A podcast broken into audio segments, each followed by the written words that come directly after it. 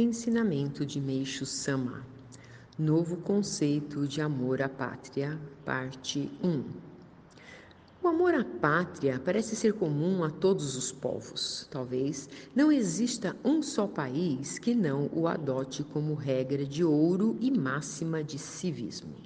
No Japão, também até o fim da guerra, um forte sentimento de amor à pátria tomava conta de toda a população. Uma das causas, naturalmente, era o regime imperialista, em que o imperador era o símbolo do povo, adorado como encarnação de Deus. O fato está nitidamente gravado em nossa memória.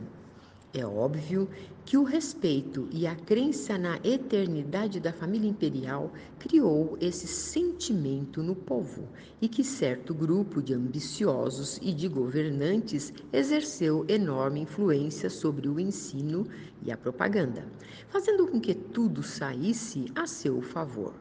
Como resultado, construiu-se uma nação singular, como jamais se viu outra igual.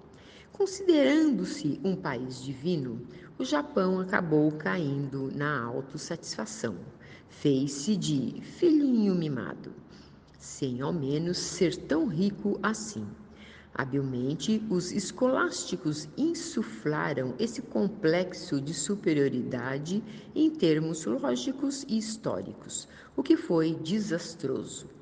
Assim, o sentimento de lealdade e patriotismo assolou o país inteiro e o povo acabou por achar muito normal fazer qualquer coisa em prol da nação e do imperador, até mesmo sacrificar a própria vida. Isto era considerado o mais elevado ato moral.